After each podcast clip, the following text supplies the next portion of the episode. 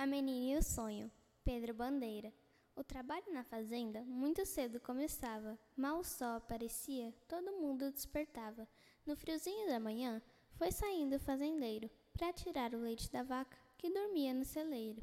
Com perícia e muito jeito, tirou o leite da vaquinha, colocou tudo no jarro e chamou a sua filhinha.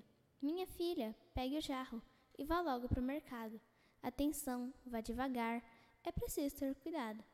A menina foi depressa, pois já estava acostumada. Com o jarro na cabeça, foi andando pela estrada.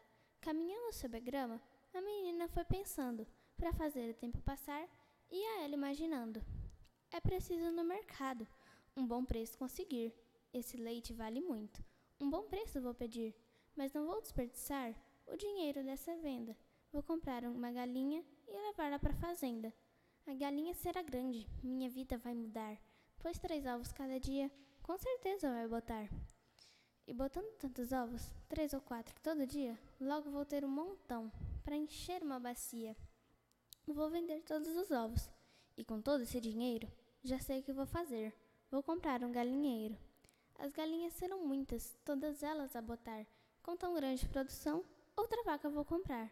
Aí vou ter duas vacas e galinhas produzindo.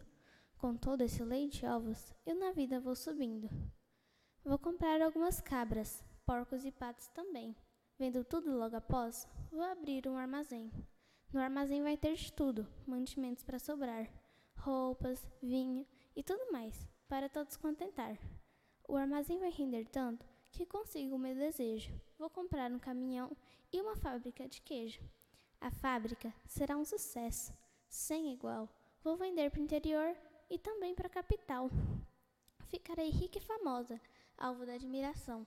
Muitos homens vão querer conquistar a minha mão. Esperando um noivo certo, a nenhum escolherei, pois até que um dia sorrindo chegará o filho do rei. E ao me ver assim, tão cheia de riqueza e talento, vai querer casar comigo, vai pedir-me em casamento.